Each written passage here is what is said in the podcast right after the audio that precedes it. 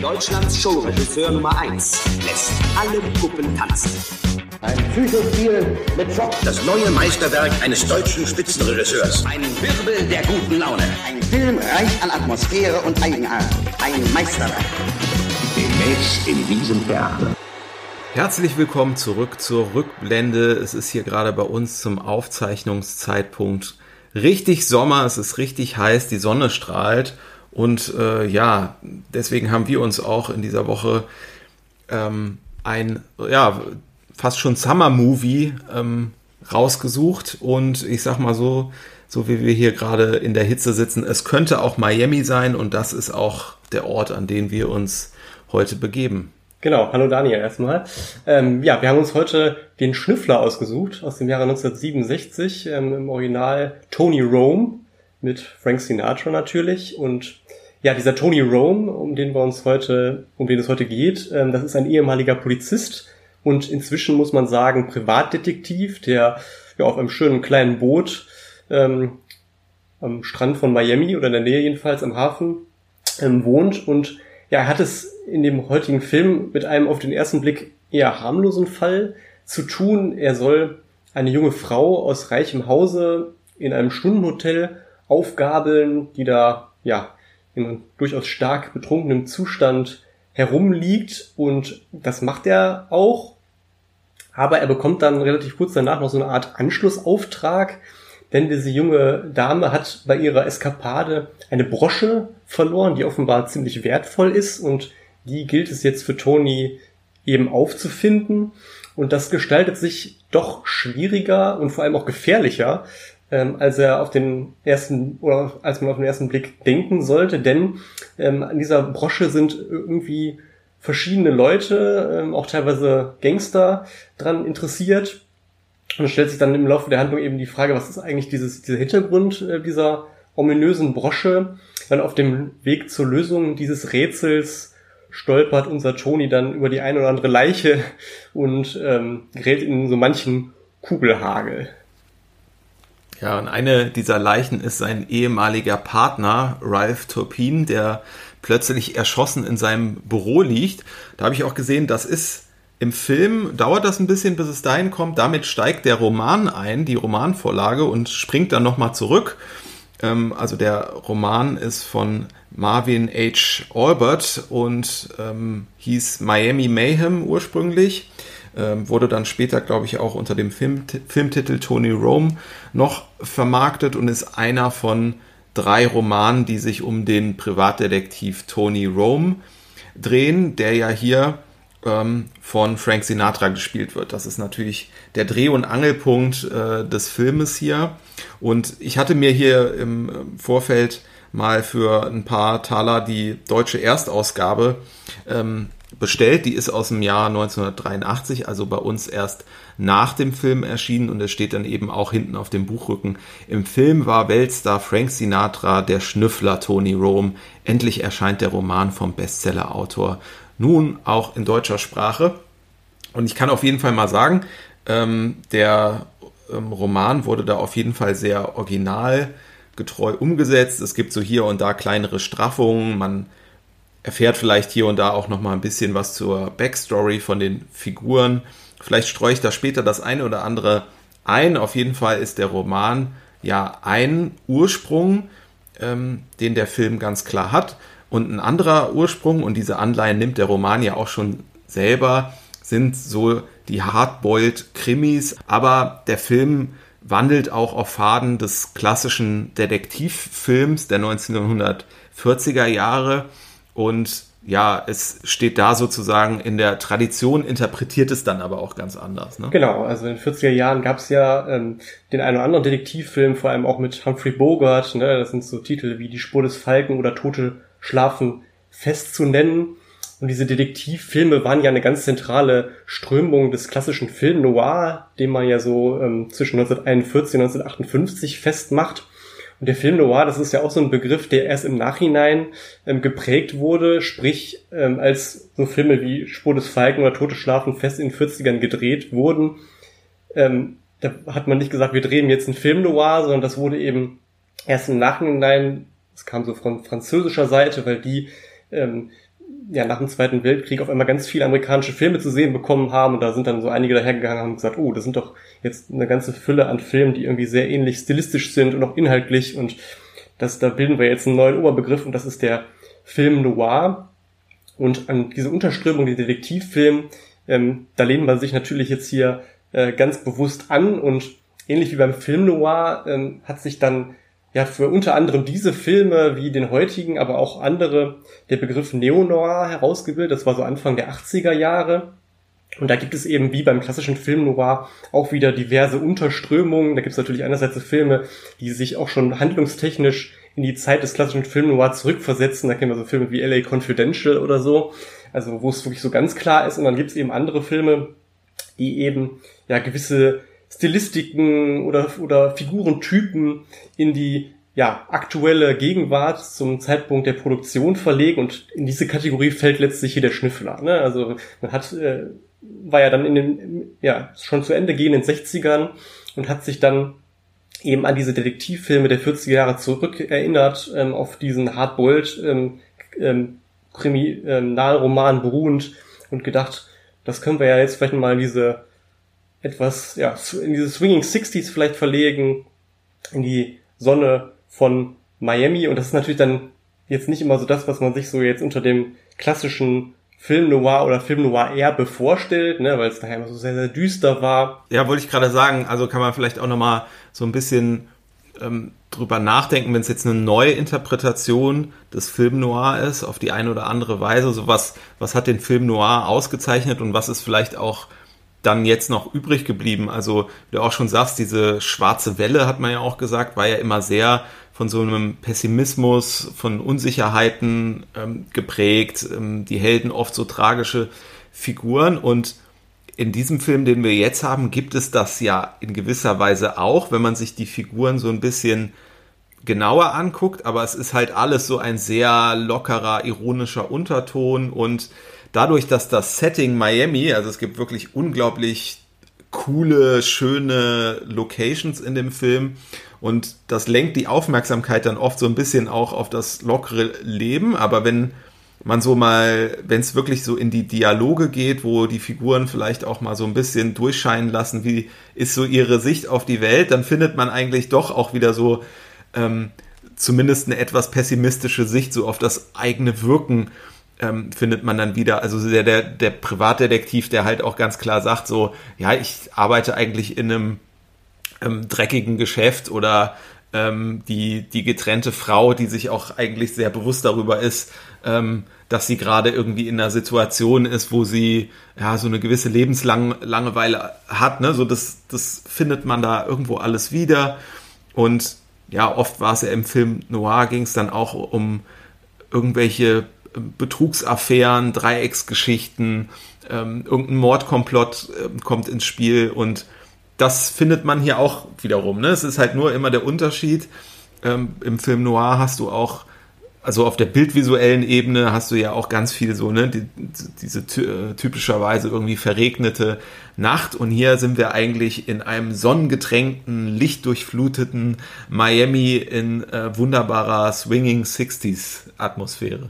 Genau, das hat man natürlich teilweise, genau, das ist natürlich letztlich immer so diese Film Noir Klischees und auch in der klassischen Periode gab es ja durchaus auch Filme, die irgendwie bunt waren vor prächtiger Kulisse. Ich denke da zum Beispiel an den Marilyn Monroe Thriller Niagara, der bei den Niagara-Fällen äh, spielte, dann auch immer so ganz herrlich äh, Sonnenbilder aus diesem ähm, Ferienressort zeigt und dann eben auch unter der Oberfläche dann so dieses düstere hatte. Und wie du schon sagst, genau, die Figuren hier an der Oberfläche, das wirkt immer erstmal so locker, locker leicht, aber das ist immer so ironisch gebrochen, aber Ironie ist ja letztlich auch immer so eine ja, Bewältigungsstrategie, um mit den eigenen Problemen umzu, äh, umzugehen, so dass man, wie du schon sagst, wenn man näher guckt, eben dann durchaus auch ja das Düstere vorfinden kann auch, ja. Ich fand es deswegen auch ganz interessant, sich mal ähm, so den, den Roman gegenzulesen zumindest, weil ich hätte mir auch gut vorstellen können, wenn man an so einen Film denkt wie Tote Schlafen ähm, fest, 1946 ähm, äh, mit der berühmten Figur Philip Marlowe, interpretiert von Humphrey Bogart.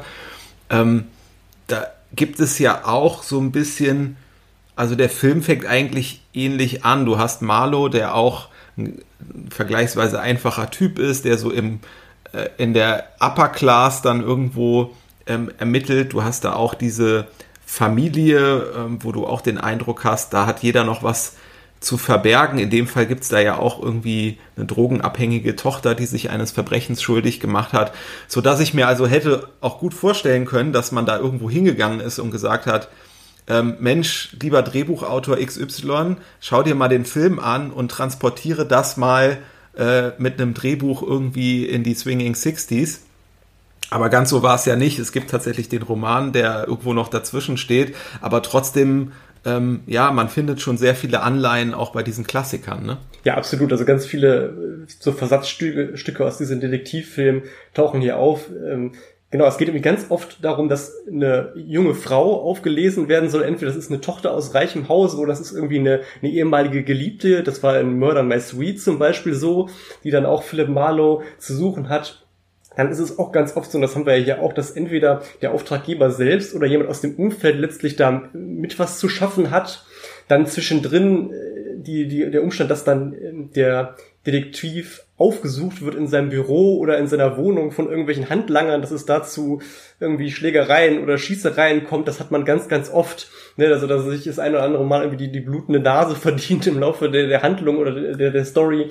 Also, das sind alles so diese ähm, kleinen Versatzstücke, mit denen der Film hier auch äh, absolut arbeitet. Ja, ganz klar. Also, also er ist def definitiv und ganz eindeutig eben in dieser Tradition, die sich schon über die Zeit herausgebildet hatte, ja. Ja, und dann gab es ja im Vorjahr auch schon einen Film, der auch diese Neuinterpretation so ein bisschen angetreten ist und der auch wiederum so ein ähnliches äh, Setup hat. Das war nämlich 1966 äh, ein Fall für Harper.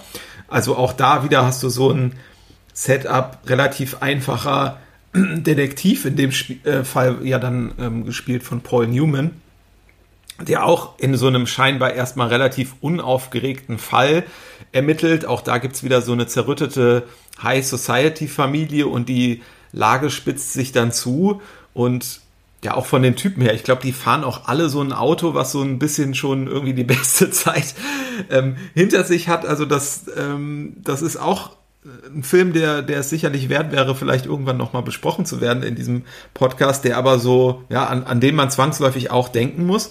Und da ist es auch nochmal ganz interessant, dass die Rolle ja auch Frank Sinatra angeboten bekam für einen Fall für Harper.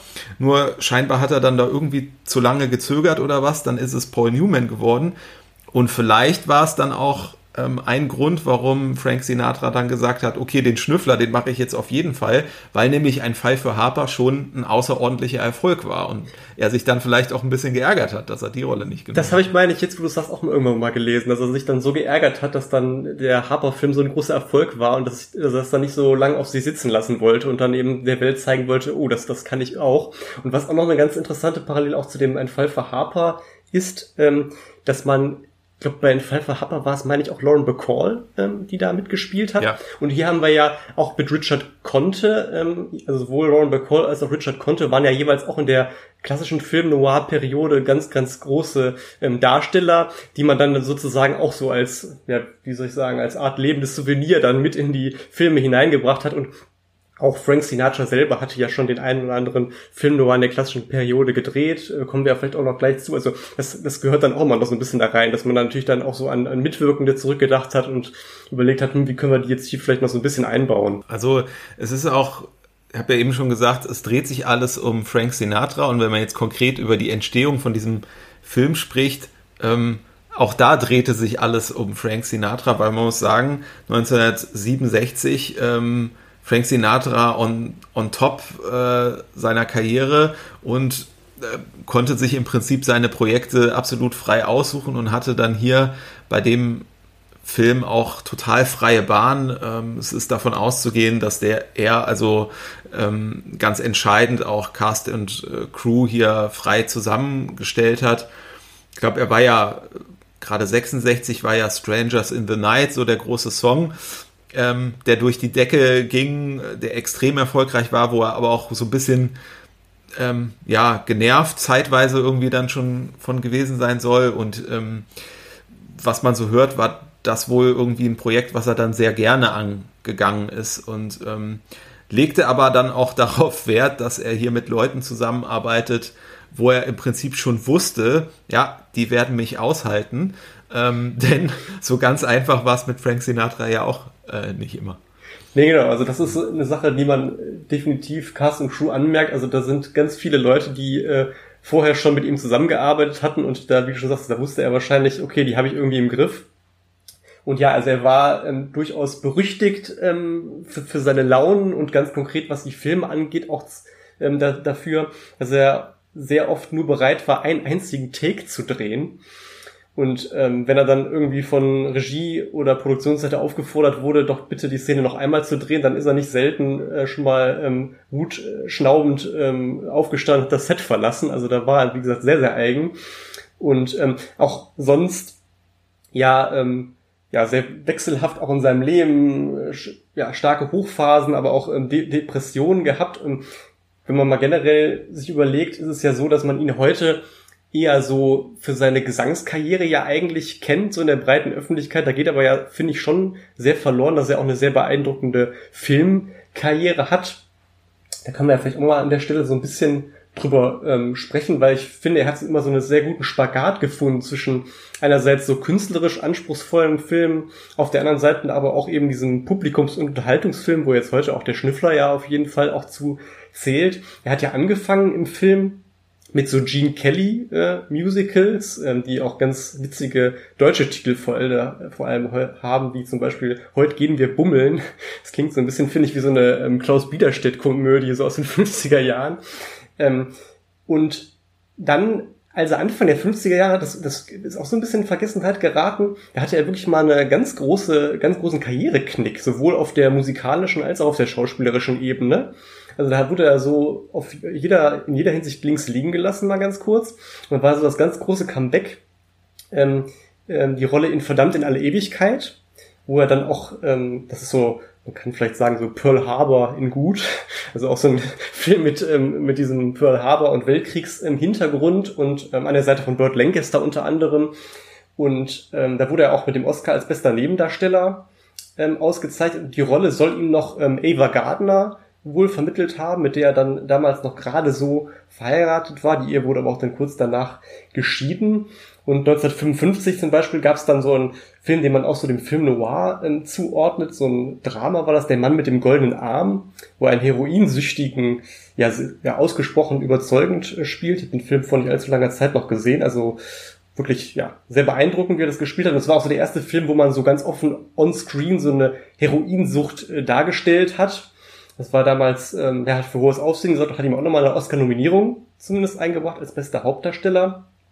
Dann gab es in den 50ern noch so einen Film wie Die oberen 10.000, wo er an der Seite von seinem großen Vorbild und Idol Bing Crosby auftreten konnte. Das war so ein, ja, letztlich so ein Musical-Film, auch mit, Gene, äh, mit ähm, Grace Kelly, also ganz, ganz große ähm, Besetzung. Und 1960 gab es dann ähm, ein Film, der auch vor allem durch sein Remake heute noch ähm, sehr bekannt ist, ne? Frankie und seine Spießgesellen, besser bekannt vielleicht unter dem Titel heute Oceans 11, wo er dann äh, mit seinem Red Pack ja ähm, bestehend aus ähm, Dean Martin, Sammy Davis Jr. und Peter Lawford dann die Casinos von Las Vegas äh, unsicher machen durfte und auch Angie Dickinson war auch dabei, mit der er damals auch eine Affäre hatte. 1962 gab es dann einen Film äh, Botschafter der Angst, der heute so als, als großes Vorbild für die Polit- und Paranoia-Thriller ähm, gilt. Ähm, Gab es auch nochmal später ein Remake mit Denzel Washington, ne, dem Manchurian Candidate. Und ab 67, in der Zeit, wo wir uns also jetzt bewegen, da war er dann so in der Phase, wo er dann so sehr den Unterhaltungsfilm bedient hat. Und da gab es eben dann drei Kriminalfilme unter der Regie von Gordon Douglas.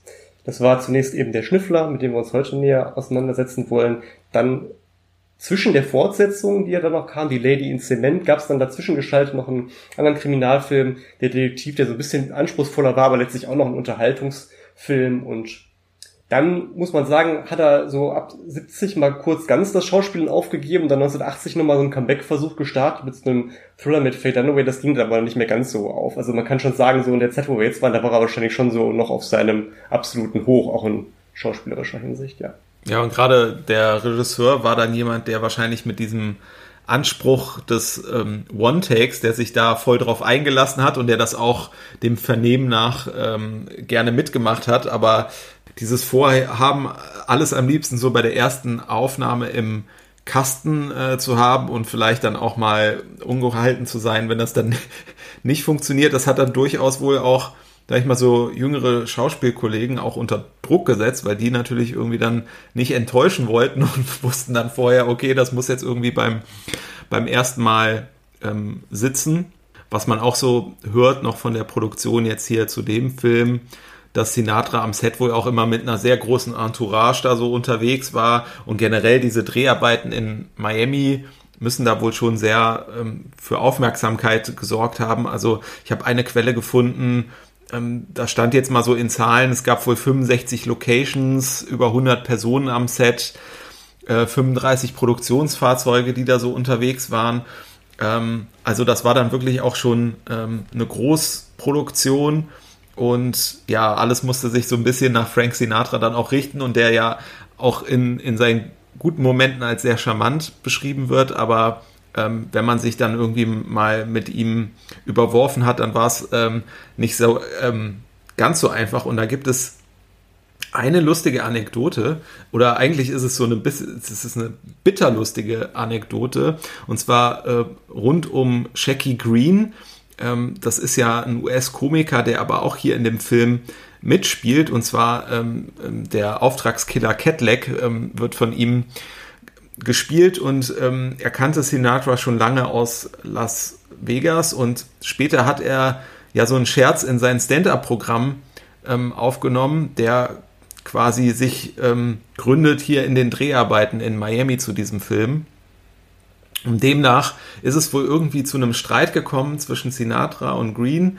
Und Sinatra soll dann angeblich ähm, seinen Bodyguards ja den Auftrag gegeben haben, Green mal so eine kleine Abreibung zu verpassen, ähm, weil er ihn da irgendwie beleidigt hat.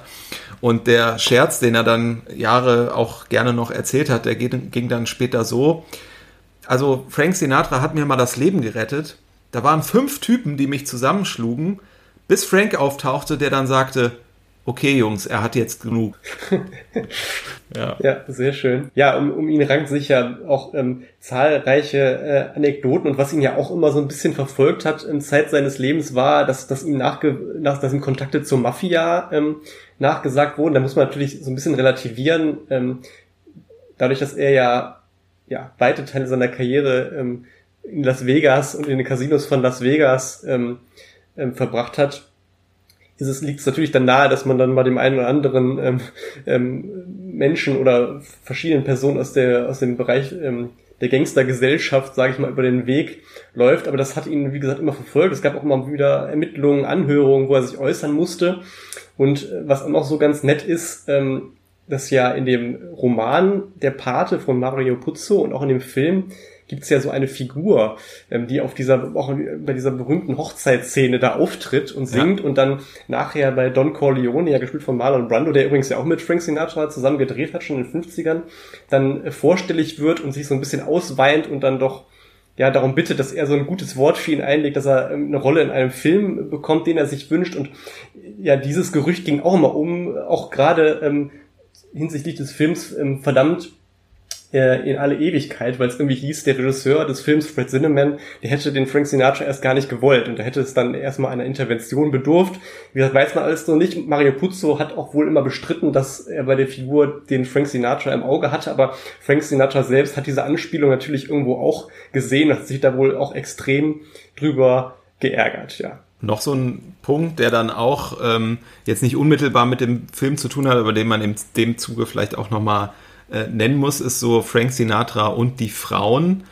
Ähm, weil da gibt es allein für diesen Film jetzt, ich möchte jetzt nicht die ganzen Yellow Press-Geschichten auspacken, aber eine vielleicht doch, ähm, vor allem weil es die Schauspielerin später selber erzählt hat, nämlich die ähm, Tiffany Bolling, die hat hier eine ganz kleine Rolle, das ist das äh, Fotogirl, was man in dem Nachtclub mal sieht. Äh, die sagte später, also da, sie hätte da wohl auch eine Affäre mit Frank Sinatra gehabt und ich meine, die war da 20, ich glaube, Frank Sinatra war da auch schon ein, ein, bisschen älter, aber so seine Frauengeschichten war, waren ja auch was, was im Prinzip die Öffentlichkeit auch immer interessiert hat und äh, wo auch immer viel durchgedrungen ist. Ne?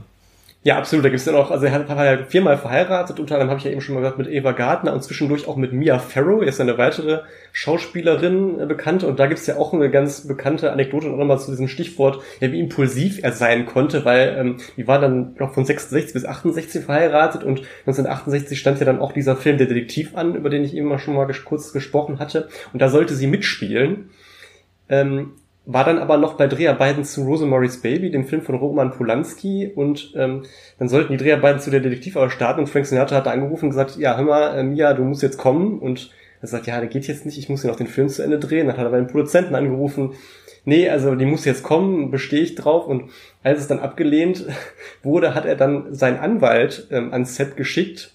Und dann Mia Farrow einen Brief äh, übergeben mit einer Erklärung, ja, in dem er eben gesagt hat, dass er jetzt ähm, ja die Scheidung möchte, wohl oder die Scheidung äh, beabsichtigt. Also das ist auch nochmal ein Zeichen, ähm, wie impulsiv er war. Ein anderes Beispiel ist noch, er hatte war zeitlang auch sehr gut befreundet wohl mit John F. Kennedy auch und den Kennedys und ja, als dann auch mal diese, diese Mafia-Gerüchte und so weiter aufkamen, hieß es dann so, ja, distanzier dich mal lieber von ihm und ähm, ja, übernachte mal lieber nicht bei ihm, sondern vielleicht dann eher bei Bing Crosby, mit dem er auch befreundet war.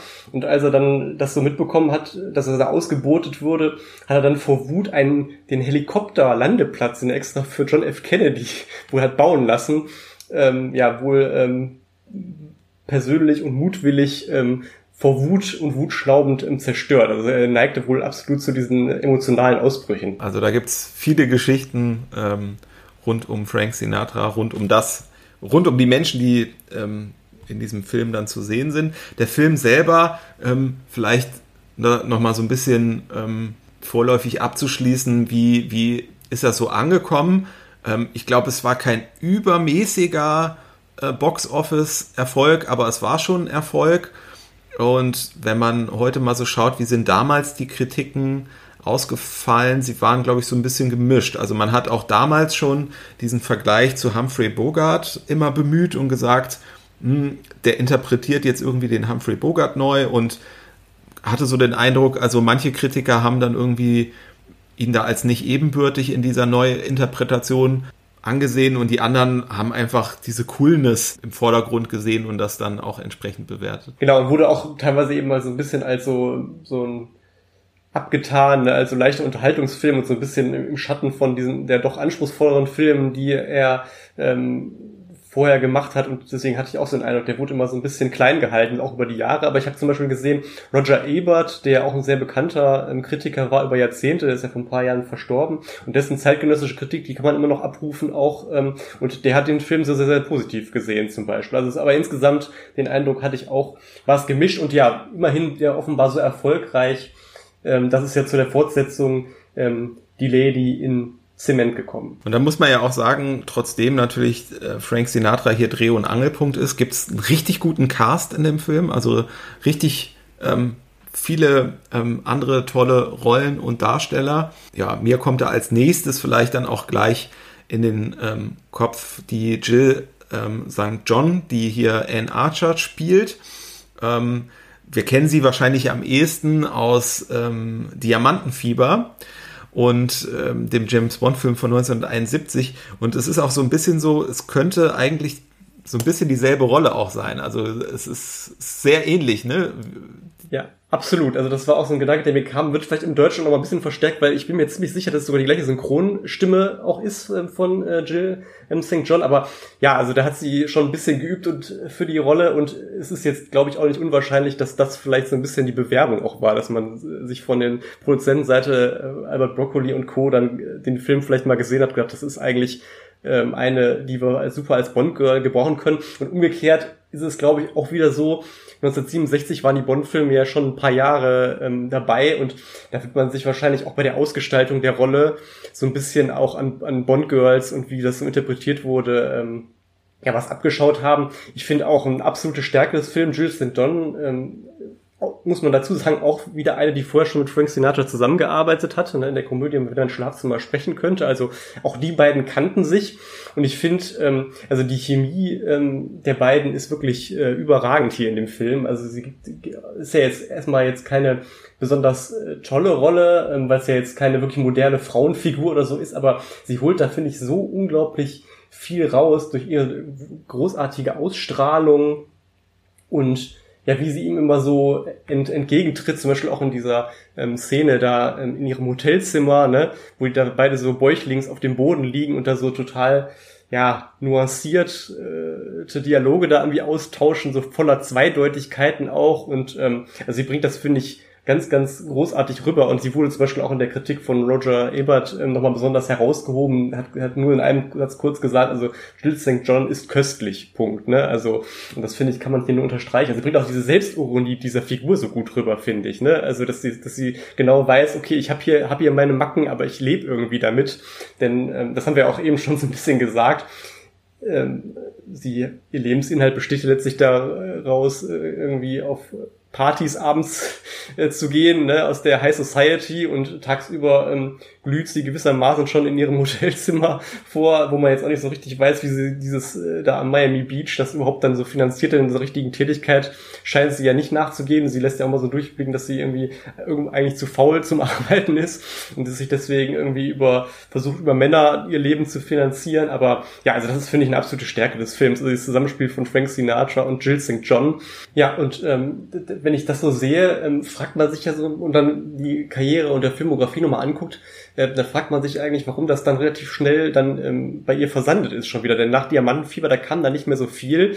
Bei mir war jetzt so die Vermutung, dass es auch wieder damit zusammenhängt, irgendwie dieser Umbruch New Hollywood etc., dass da für sie nicht mehr so der rechte Platz war. Denn sie hat dann vor allem dann später auch im Fernsehen gearbeitet, unter anderem auch so einen Auftritt auf, in der Fernsehserie Hart aber herzlich von ihrem ja auch späteren Ehemann, der Robert Wagner. Aber so die ganz großen Filme ähm, tauchten da nicht mehr so auf, was ich ja eigentlich ziemlich unverständlich finde, wenn ich so den Film hier sehe, weil sie holt, finde ich, aus der Rolle so viel, so viel heraus. Und das ist wirklich so, ja, zwischen den beiden Figuren so wie ja in den allerbesten Bond-Filmen. Das geht ja auch nicht immer so auf, dieses Zusammenspiel zwischen Bond und Bond-Girl zum Beispiel einerseits und andererseits, aber hier, das finde ich eigentlich ja idealtypisch umgesetzt. Und diese Szenen zwischen den beiden oder auch am Anfang, in, wenn sie in seinem Ford Galaxy da durch Miami Beach cruisen und da ja schon so die ersten ähm, Dialoge austauschen, wo er auch zum Beispiel sagt, ähm, ja, er sei nicht verheiratet, weil er noch keinen weiblichen Buchmacher gefunden habe, ne, wo er so ein bisschen auch auf seine Spielsucht schon ange, ähm, wird und sie ja auch dann schon so ein bisschen durchblicken lässt, ähm, dass sie geschieden sind. Also sind, finde ich, immer so die ganz herausragenden Szenen. Da gibt es ja auch später noch ähm, diese Szene, wo sie in einem Lokal sitzen und sie ja dann auch so sagt, ähm, ja, sie habe ursprünglich von einem Mann geträumt, der reich gut aussehend und geistreich sei. Und das habe sie dann auch alles bekommen, nur leider eben von drei unterschiedlichen Männern. Also da sieht man schon, sie ist irgendwie komplett desillusioniert äh, von der Männerwelt. Das wird letztlich ja nochmal auf die Spitze getrieben in dieser Schlussszene, wo sie sich dann ja nochmal treffen auf seinem Boot und sie ja eigentlich dann so einen gemeinsamen Urlaub, sage ich mal, äh, planen und sie dann das dann doch kurzerhand absagt, weil einer ihrer Ex-Männer sich dann nochmal gemeldet hätte und dann sah, zu ihm, zu Tony Rome sagt, ja, das muss ich jetzt irgendwie nochmal versuchen, weil der weiß, äh, der vierte Ehemann ist vielleicht fett. Also, also da hat sie schon so den Glauben an die Männerwelt und daran, dass sie irgendwie den idealen Mann findet, schon so komplett verloren. Aber irgendwie auch wieder einerseits bitte, bitter, ne? aber auf der anderen Seite auch einfach unglaublich witzig geschrieben, ja, diese Dialoge. Total, also total. das ist auch echt was, was diesen ähm, Film ausmacht, ja. Ja, vielleicht auch noch so eine Figur, die dann ähm, in dem Film und auch im Folgefilm ja nochmal aufkommt, ist ja die des Inspektors ähm, Santini. Das ist vielleicht so ein kleiner Unterschied ähm, zum Roman. Da kommt äh, die Figur zwar auch vor, allerdings gibt es da nochmal deutlich mehr Personen von der Polizei oder auch von der Staatsanwaltschaft und auch diese Differenzen zwischen Tony als Privatdetektiv und ehemaligen ähm, Polizisten ähm, und den den Behörden. Das ist sowas, was da noch mal ein bisschen stärker ähm, rauskommt. Das hat man jetzt in dem Film hier so ein bisschen konzentriert auf die Figur des Santini, dessen Familie hier ja auch mal zu sehen ist. Also ich glaube, das Verhältnis ähm, ist auch noch mal ein bisschen persönlicher und ja, man hat so ein bisschen den Eindruck, der muss eigentlich immer so ein bisschen die Leichen dann aufsammeln, die Toni irgendwo ähm, hinterlässt, kann sich auch nicht so richtig gegen ihn durchsetzen, muss so zähneknirschend in Kauf nehmen, ähm, dass Toni nicht so alle Informationen äh, mit ihm teilt. Und äh, manchmal im Film tut es dann schon so ein lapidarer Anruf, dass er da irgendwie sagt, ja, reg dich nicht auf, ich komme dann irgendwann vorbei und erkläre dir die Geschichte nochmal. Ähm, ja, vielleicht so ein bisschen so, wie es dann auch ähm, so ansonsten am Set waren. Dass Frank Sinatra so ein bisschen das, das Sagen hatte, das zieht sich hier so in dem Figurenverhältnis ähm, so ein bisschen fort und eventuell ist es dann auch so, dass es so als, als Zugeständnis war, also dass man diese Rolle von dem Dave Santini ausgebaut war, um seinen alten, ja wahrscheinlich schon so eine Art Kumpel Richard Conte da so ein bisschen eine bessere Rolle zu verschaffen, denn auch die beiden kannten sich ja gut. Ähm, der war schon auch in dem Oceans 11 ähm, aufgetaucht und also erstmal noch zur Figur, was ich immer so, so dachte, also der, der lebt ja schon ganz gut, so als einfacher Polizist, ne? Da so ein schönes Haus am, am Wasser, ne, mit schönem großen Garten und hat ja auch eine sehr hübsche Ehefrau, ne, und Kind, also dem geht's ja trotzdem so ganz gut und der scheint auch in seinem so, ja, fast spießigen Leben ja so ein bisschen aufzugehen, ne? den trifft der Toni da am Wochenende, so, wie er da so mit Poloshirt, äh, äh, und äh, ähm, ja, Sommerhose da den, den Rasen mäht, also den braven Ehemann so ein bisschen gibt. Und ähm, ja, genau, der äh, ähm, ja, tanzt so ein bisschen nach Tonys Pfeife, wobei es ja dann auch in dem Folgefilm die Lady Zement ja dann doch so ein bisschen mal zum, zum Bruch äh, zeitweise zwischen den beiden kommt. Aber hier äh, ist es so irgendwie ganz klar, ne? Die sind irgendwie eng und im Zweifel hat irgendwie ähm, Tony eben zu sagen, was läuft. Und vielleicht nochmal zu Richard Conte, hatte ich ja eben schon am Rande erwähnt, das war auch so eine so ein Darsteller, der im klassischen Film Noir schon ganz groß war, also zahlreiche Beiträge, die kann man jetzt gar nicht alle aufzählen. Aber was bei ihm ganz interessant ist, dass er, wir haben ja schon mal häufig über dieses Schubladendenken ähm, gesprochen und bei ihm ist es gar nicht der Fall, weil der so beide Seiten sehr oft und sehr gut bedienen konnte. Ne? Also da gibt es einerseits so Filme wie Kennwort 777, hat er mit James Stewart gespielt, wo er so einen ja unschuldig Inhaftierten gespielt hat, also eine sehr sympathische Figur oder in dem Fritz Lang-Krimi Gardenia ähm, an der Seite von Anne Baxter, der hat den Polizisten zum Beispiel gespielt.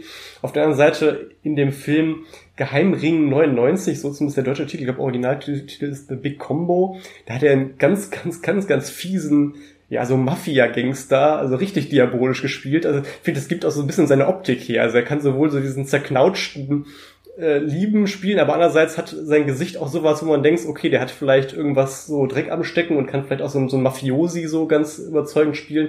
Und das konnte er wirklich wie ja, kaum ein anderer. Und später hatte er auch nochmal einen kleinen Auftritt im Paten, also da wieder so eine kleine Parallele. Und dann hat er die Karriere so ein bisschen ausklingen lassen, auch in so italienischen Genrefilmen. Ne? Ähm, zum Beispiel Der Teufel führt Regie an der Seite von Henry Silva, der ja wiederum auch in Frankie und seine Spießgesellen aufgetreten war. Also da gab's, äh, wie man sieht, zig Verbindungslinien irgendwie so über die Jahre. Ja, auf jeden Fall. Also weil du eben nochmal gesagt hast, der hat da so als Polizist ähm, die Figur Santini auch so ein bisschen ja ein tolles Leben gehabt, irgendwie Haus direkt am Wasser. Das ist ja auch was so, was alle so ein bisschen eint in dem Film und was auch auf die äh, Tony Rome Rolle so ein bisschen zutrifft, weil das ist ja eigentlich ähm, wird ja so ein bisschen auch eingeführt. Er ist ja ein, ein Spieler ne, und erwähnt ja dann irgendwann auch mal so, naja, so eine Frau ist eigentlich nichts für ihn äh, längerfristig. Äh, da müsste er irgendwie einen weiblichen Buchmacher finden. Und ähm, er ist ja ständig in Geldnot, also man erfährt auch so nebenbei, der hat jetzt nicht so viele Klienten. Ähm, das Boot, was er hat, das ist natürlich schick, aber das hat er irgendwo beim Spielen mal äh, gewonnen. Übrigens ganz lustig, ähm, muss ich ein bisschen schmunzeln. Das heißt ja im Film äh, Straight Path. Ähm, und im Buch wird dann auch nochmal erklärt, dass er das irgendwo hat er wohl dreimal eine Straße hintereinander äh, gehabt beim Spielen, deswegen irgendwie Straight Path. Und im Roman hier äh, in der deutschen Fassung von 1983 heißt das Boot aber Durchmarsch. Okay. Ja, schön, schöne Übersetzung, ja. Ja, aber das nur nebenbei. Nee, also dieses, dieses Boot ist natürlich schick, aber das hat er dann irgendwie auch nur gewonnen. Also eigentlich ist er ja jetzt nicht so der Gewinnertyp, ne? Aber in dieser Filmumsetzung, es ist natürlich alles sehr modisch und es hat natürlich den totalen Style und auch was Frank Sinatra da so trägt, könnte irgendwie aus so einem Modekatalog von 1967 sein. Ähm, das ist vielleicht das, wo es so ein bisschen, ähm, ja, dann einfach Hollywood Magic dann auch wieder ist, weil die Rolle sind alle eigentlich so ein bisschen, dass die eigentlich zu gut leben, hat man so den Eindruck. Ne? Ja, das gibt vielleicht auch so ein bisschen so dieses, dieses Setting, ähm, Miami, Miami Beach äh, her, ähm, äh, dieses Klischee, ne, der Reichen und Schönen, kann man vielleicht an der Stelle auch mal nochmal ähm, sagen, was so ein paar Schauplätze vielleicht in dem Film waren. Die sind nämlich dann äh, teilweise auch ganz interessant und da muss ich sagen, das war auch so ähm, die Assoziation, die ich hatte, als ich den Film gesehen habe. Da gibt es ja auch die Szene zwischen Frank Sinatra und Jill ähm, St. John, wo sie, wo sie da am Strand ist in diesem blauen ähm, Bikini und er dann da ähm, ja, sie waren ja auch ein Bier trinken und da sieht man im Hintergrund so ein Hotel. Und das hat mich so an, an Goldfinger, ne, an, an die Öffnungs- ähm, oder ja, am Anfang des Films von Goldfinger erinnert, wo ähm, ja James Bond und Gerd Fröbe dann ja auch ähm, Karten spielen und da ja auch dann die ähm, Szene ist, ähm, wo dann ähm, ja die Frau vergoldet wird, letztlich von Oddjob in dem, in dem Hotel. Das ist ja dieses, äh, ja, so ein weißer Wolkenkratzer mit großzügiger Poolanlage und so. Da habe ich direkt wieder dran gedacht und ist auch tatsächlich. Ja, Fontainebleau genau, es. Es ist tatsächlich, genau, Fontainebleau, Miami Beach, es ist tatsächlich ein und dasselbe Motel und das wurde, war auch nochmal Schauplatz in der Fortsetzung, Die Lady in Zement und dann noch einen weiteren Film, wie zum Beispiel Scarface. Ähm, ja, aber das, das ragt so ein bisschen heraus und was natürlich auch absolut herausragt, ist ja dieses Anwesen, ähm, der Costamans, also seinen Auftraggebern, die ja da wirklich äh, ja absolut herrschaftlich wohnen, wo er dann, glaube ich, mit dem Boot einmal so vorfährt. Und das ist die ehemals ähm, Via Vizcaya und heute heißt sie im Vizcaya Museums and Gardens, weil das ist inzwischen im Eigentum des County Miami-Dade, also im staatlichen Eigentum. Und ähm, das war auch ähm, Kulisse von vielen Filmen, ähm, unter anderem auch Bad Boys 2, da musste ich dann auch, wo ich es jetzt wieder wusste, dann denken, also das, das, Gebäude kam mir irgendwie bekannt vor, sieht auf jeden Fall ja absolut prachtvoll aus, muss man sagen. Die Innenaufnahmen hat man allerdings äh, von dem Haus der Kustermanns da nicht gedreht, sondern das war irgendwo in Palm Beach.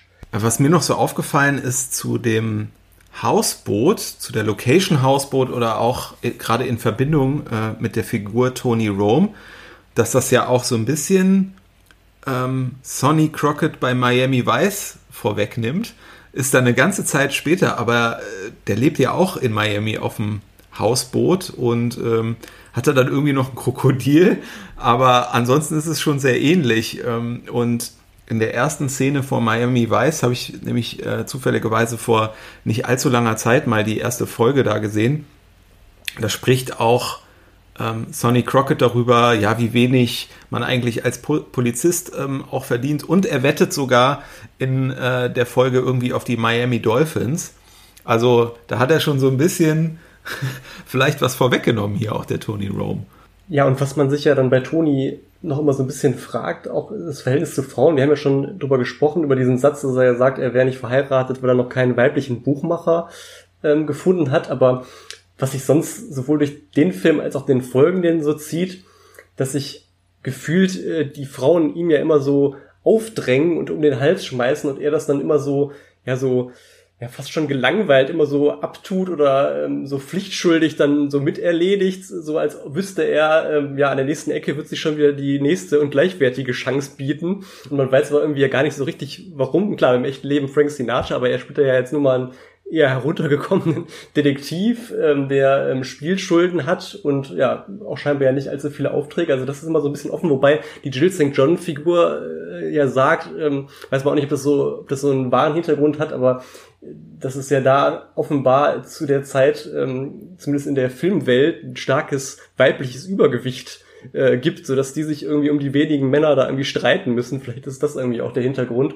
Aber dass er eigentlich den Frauen nicht abgeneigt ist. Das sieht man ja durch so ein kleines spielerisches Element, was sich so durch die Filme zieht.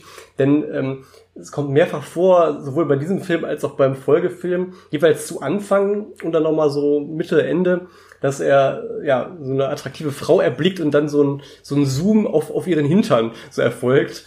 Ähm, ja, das ist selbst für so einen ähm, 67er-Film doch eigentlich so, so, so Momente, wo man da sagt, oh, es ist recht ausgeprägter Sexismus an dem, ähm, an der Stelle. Also, dass man so, so der berühmt-berüchtigte Klapser auf den Hintern, den verteilt ja äh, die Figur da auch mal so ganz gerne. Stimmt, ne? stimmt, stimmt. Ähm, ja. Aber dieser Zoom als irgendwie so als Bildwitz gemeint, ja. ne? äh, wo man so, das, man merkt ja auch so, das soll dann aus seiner Sicht so sein, ne? und dann gibt's irgendwie den Umschnitt und dann den Zoom so wirklich Close-up auf den Hintern drauf, denkt man auch so, oh, das hätte man sich vielleicht sparen können, weil es ein bisschen plump wirkt an der Stelle, oder? Ja, das, das stimmt, wobei es natürlich auch, ich glaube, aus damaliger Sicht ja auch schon so ironisch gemeint war. Es war ja jetzt nicht ja, so ganz, ganz ernst gemeint, aber klar, es ist vielleicht so ein bisschen so sehr deutlich. Und genau, parallel ist halt, dass es jeweils immer einmal am Anfang eine ja, unbekannte Frau-Figur ist und dann immer jeweils das zweite Mal die weibliche Hauptfigur. Ne? Diesmal ist Jill St. John, glaube ich, ganz am Ende des Films. Und dann beim zweiten Film ist es dann ähm, Rachel Welch, ähm, wo es dann auch wieder passiert. Das ist so ein, so ein Element, was sich durch den Film zieht und was noch so ein, so ein zweiter Running Gag so in diesem Film ist, das sind seine ja, flitternden Nachbarn, muss man sagen. Ne? Also ganz am Anfang äh, geht er da über ähm, den Steg zu seinem Boot und da sieht man, findet eine Hochzeit statt und ja, gefühlt irgendwie die kommenden Tage, immer wenn er nach Hause kommt, ja, hört man da das, das flitternde e-, Ehepaar ähm, ähm, in ihrem Boot und er ähm, guckt dann immer schon so, so genervt und irgendwann winkt er dann schon so, so ab. Und ähm, ganz am Ende des Films sieht man dann auch den, den ähm, ja, Ehepartner, also den männlichen Ehepartner dann an, an Bord ähm, des, des Bootes und der dann schon körperlich so ein bisschen geschafft so richtig ist und dann von, von seiner Frau dann wieder ähm, zur, zur Arbeit quasi gerufen wird. Das ist auch noch so ein ganz, ganz witziges Element, was sich so durch den Film zieht. Ne? Was ich an dieser Tony-Figur echt ähm, unglaublich gut finde, ist, dass ähm, so, also klar ist die Figur cool, aber es ist auch nicht so ein Superman. Also gerade bei so Schlägereien oder äh, wenn es so Auseinandersetzungen gab, äh, gibt, dann ist es halt gerade so so wirklich so laid back cool. Ich weiß gar nicht, wie ich das so in Deutsch sagen soll, aber es gibt dann immer so Situationen, wenn Tony irgendwie auch mal in, in so eine Schlägerei kommt oder so, dann ergibt er sich erstmal so, ne? Also sagt dann einfach, ja, okay, dann kriege ich jetzt halt hier irgendwie aufs Maul. Oder auch diese Situation, wo er da überfallen wird und dann wählen darf, soll er jetzt irgendwie äh, die Pistole über den Kopf gezogen bekommen oder ähm, kommt das Chloroform zum Einsatz und dann sagt er, ja, wenn ich wählen darf, nehme ich das Chloroform und ergibt sich dann auch so ein bisschen. Und erst zu einem späteren Zeitpunkt nutzt er dann irgendwie so einen Moment, wo er dann irgendwie clever ist, um den irgendwie dann nochmal gegen das Schienbein zu treten. Aber es ist nicht so dieses, dieses total heldenhafte, sondern er ist halt immer so ein bisschen, ja, schlitzohrig irgendwie, ne? Und das, das finde ich gelingt halt echt super gut. Ja, genau. Er ist halt diesen etwas grobschlächtigeren Charakteren zwar nicht die, mit denen er da oft konfrontiert wird, zwar nicht körperlich, aber dann offenbar doch intellektuell überlegen und genau wie du sagst, man merkt einfach, er, er hat schon einige Schlachten geschlagen und ist da wahrscheinlich mit der Zeit auch, hat er seine Lehren draus gezogen und weiß, wie er mit solchen Leuten umzugehen hat und das wird immer wieder in beiden Filmen sehr, sehr, sehr, sehr schön, finde ich, ähm, dargestellt, ja.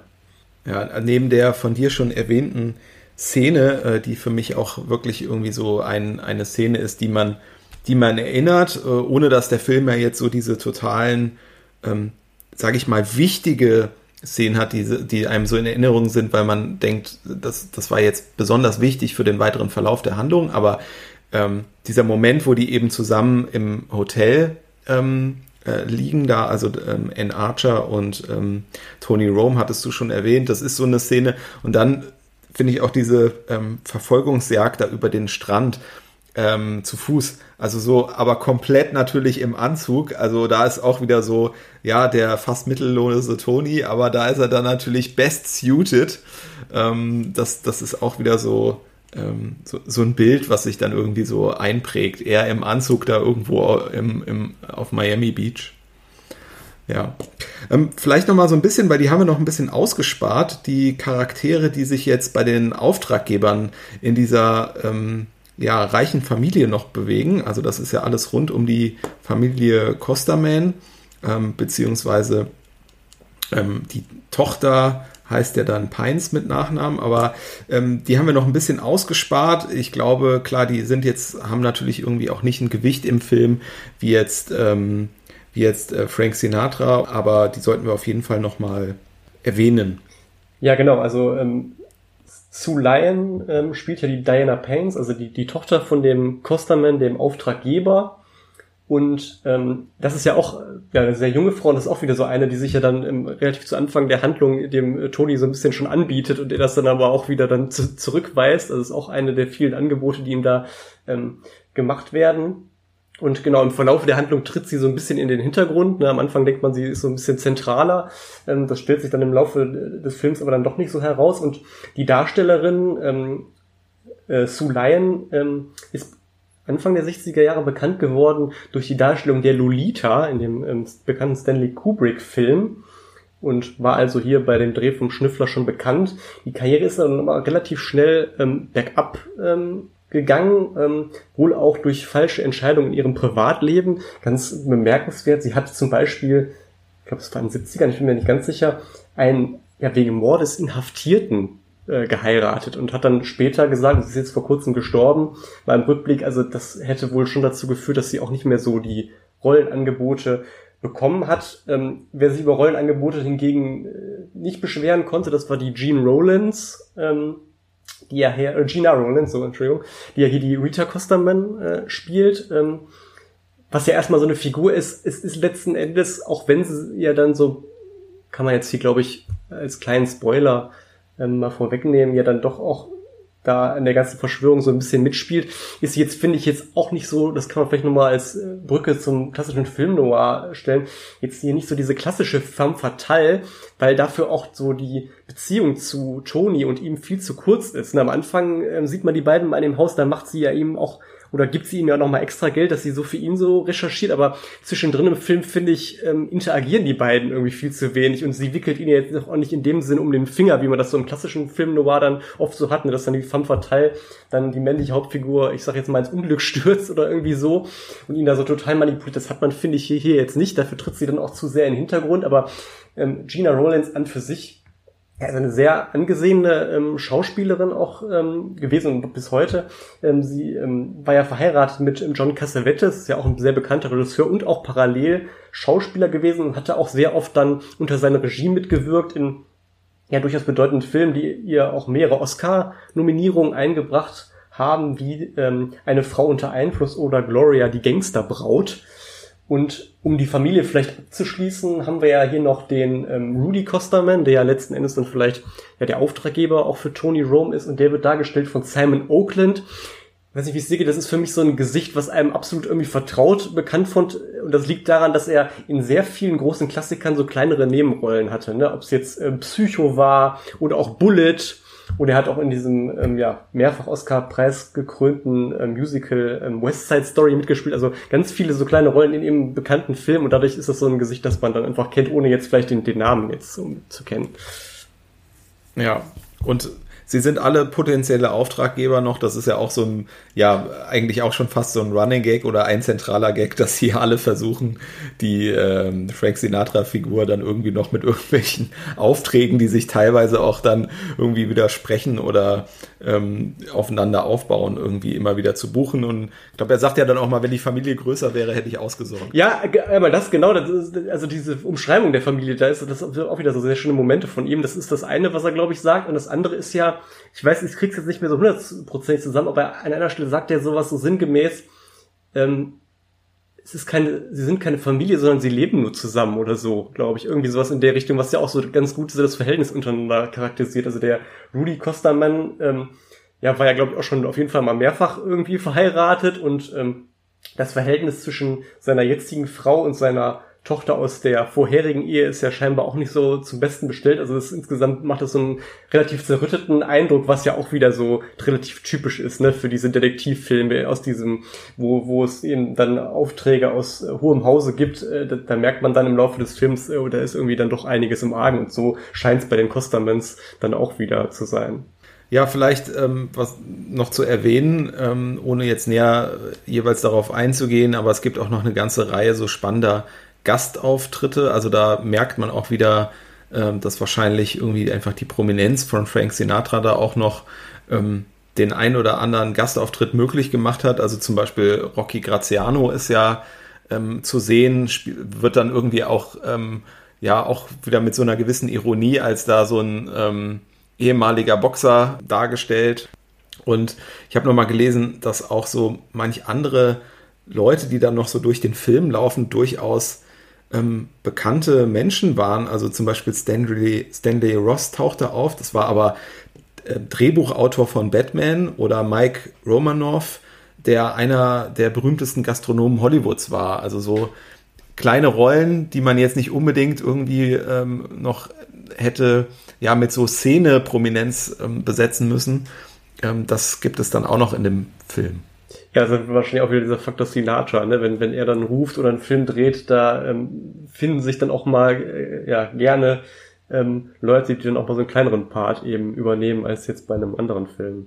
Ja, ein Aspekt, über den wir jetzt noch nicht gesprochen haben, ist äh, die Musik. Ähm, und da setzt sich auch wieder das fort, was wir jetzt schon mehrfach erwähnt haben, dass auch wieder da Leute zu Rate gezogen wurden, die mit Frank Sinatra in irgendeiner Form verbandelt waren, also die die Musik verantwortet hat, Billy May, mit dem er auch schon ähm, länger zusammengearbeitet hat und an der Musik finde ich besonders herausstechend ist ja der Titelsong Tony Rome, der ja gesungen wird von keiner geringeren als Nancy Sinatra, ne, der Tochter ähm, von Frank Sinatra.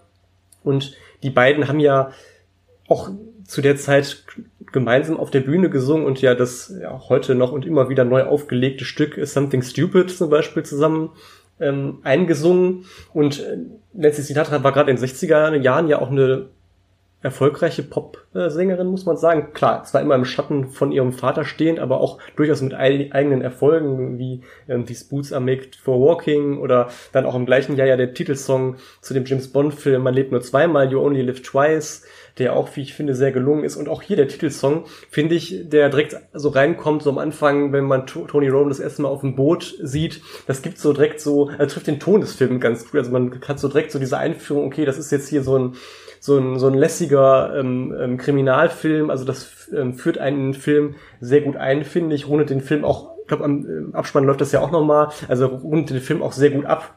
Also es ist auch nochmal so ein gelungenes Element des Films. Kann ich nur unterschreiben und wo du gerade sagst, Abrundung des Films, können wir auch vielleicht ein bisschen unser Fazit ziehen. Ähm, was halten wir so von dem Schnüffler?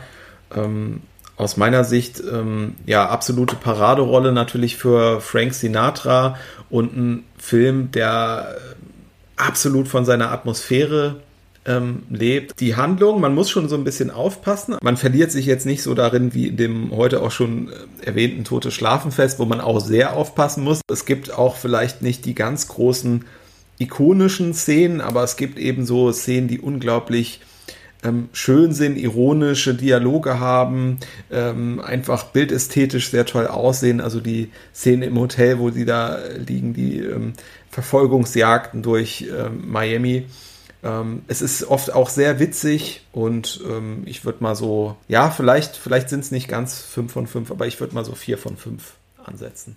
Ja, also da kann ich vieles ähm, nur unterschreiben. Ich würde noch ein bisschen höher gehen. Ich würde zumindest 4,5 von 5 geben, trotz ähm, dieser kleineren, vielleicht äh, inhaltlichen Schwächen, die vielleicht ähm, durchaus da sind. Aber ich finde, der Schnüffler ist so ein Film, wenn man so die mal so die geballte ähm, 60s-Dosis haben möchte, dann äh, muss man den irgendwie einlegen, weil ob es jetzt die Mode ist, die Musik ist, diese ja lockere Atmosphäre, der, der Witz, die Locations, dann eben ja die ganz einfach ganz große Stars der Zeit mit Frank Sinatra und dann auch dieses Zusammenspiel mit Jill St. John, was wir hier auch schon hinreichend gewürdigt haben, das ganz, ganz großartig ist.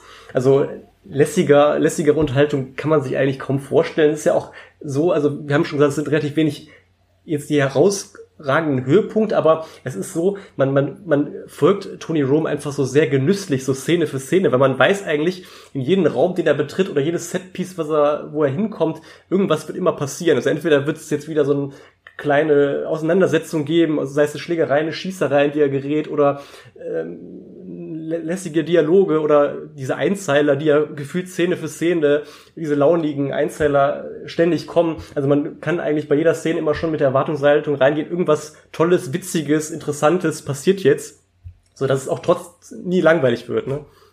man könnte auch einfach sagen, der Film macht einfach unglaublich Spaß so. Genau. Und er hat aber das, was, was man auch oft so erlebt. Also du könntest ihn, glaube ich, wenn du eine Stunde nachdem du den gesehen hast, kannst du auch nicht mehr erklären, wie war da jetzt eigentlich die Zusammenhänge in dieser Familie und wer hat da jetzt was nochmal in diesem de detektivischen Konstrukt irgendwie gemacht. Das vergisst man dann relativ schnell wieder, aber es macht unglaublich Spaß. Und das geht mir eigentlich auch mit dem Folgefilm so. Ähm, den bewerten viele, glaube ich, ein bisschen schlechter. Ähm, was mir an dem Folgefilm unglaublich gut gefällt, ist auch äh, die Musik. Also der hat nochmal so diesen Easy Listening Sound äh, drin vom ähm, Komponisten Hugo Montenegro ist ähm, auch ähm, der Soundtrack erschienen.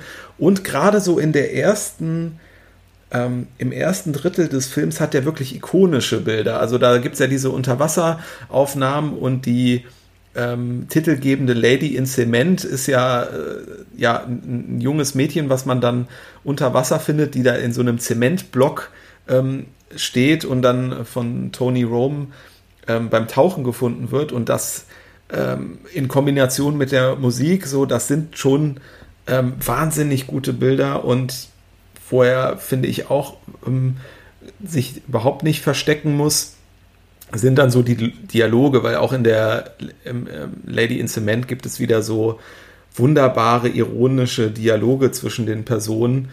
Ähm, ja, also da, da steht der Film auch nicht hinterher. Ich muss, bin gerade, äh, muss gerade an diese erste Szene da denken. Da kommt an, ähm, wo, wo Tony Rome auf Dan Blocker trifft. Und zwar in der Wohnung von äh, einer Sandra und Mar oder in einer Wohngemeinschaft von Sandra und Maria. Und dieser sehr brachiale Typ steht da und dann sagt äh, Tony Rome so, welche, welche von beiden bist du, Sandra oder Maria? ähm, also da ist auch echt wieder viel Witz drin. Man kann natürlich so ein bisschen drüber diskutieren. Ja, ist jetzt die, ähm, die weibliche ha ähm, Hauptrolle, das ist ja in dem Fall äh, Rachel Welch, ob die ja, die ist vielleicht ein bisschen eindimensionaler. Ja, ich finde auch, also klar, ähm, sie war natürlich eine, wahrscheinlich zu der Zeit eine der als bestaussehendst geltendsten Frauen äh, Hollywoods oder generell Amerikas, aber ich finde so auf schauspielerischer Ebene sieht man, finde ich schon im Vergleich zu Jill St. John da schon Unterschiede, weil sie auch dieses ganze ironische, diese Zweideutigkeiten überhaupt nicht so rüberbringen kann. Also ihr fehlt, finde ich, so irgendwo diese Klasse, die einfach Jill St. John mit jeder Pore ausstrahlt. Also sie sieht halt, also Rachel Welch sieht halt gut aus, aber das ist es dann letztlich auch. Also sie kann dann auch der Figur Tony Rome, finde ich, nicht so wirklich Paroli bieten, diese Chemie, das passt nicht so.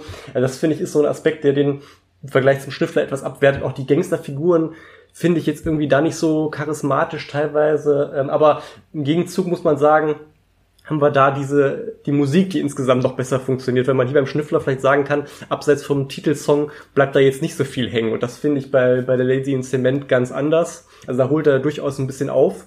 Aber ich würde auch insgesamt sagen, dass mir der Schnüffler besser gefällt. Aber ich sehe die Spanne jetzt nach der Auffrischung der beiden Filme jetzt auch nicht mehr so groß, ja. Was gibt es sonst noch zu sagen? Wie immer, vielleicht kurzer Hinweis, äh, wie kann man sich den Film anschauen? Ist auf Blu-ray draußen auch bei uns. Genau. Ähm, ähm ich glaube von, von WVG, glaube ich, so einem kleineren Label. Es ist unterlizenziert worden. Sehr gutes Bild, finde ich. Gibt dann noch so eine sehr, sehr ausführliche Bildergalerie und noch eine kurze, ja, fünf bis zehn Minuten mit Originalaufnahmen vom Set, die zwar in sehr schlechter Qualität irgendwie sind, aber das ist dann halt so. Aber es ist so nochmal ganz nett, wenn man so die ähm, Mitwirkenden, also sowohl Frank Sinatra als auch der Regisseur Gordon Douglas sieht man da auch mal so ein bisschen interagieren sieht und auch dann teilweise die Schaulustigen auf den Straßen von Miami. Das ist nochmal so ganz nett, ja. Und ansonsten gibt's natürlich viel äh, Material rund um äh, Frank Sinatra seines Bücher oder ähm, Dokumentationen. Und ich glaube, das ähm, haben wir heute auch ganz gut angeschnitten, dass das ja auch von der Persönlichkeit her äh, ja spannend ist, sich mit ihm auseinanderzusetzen.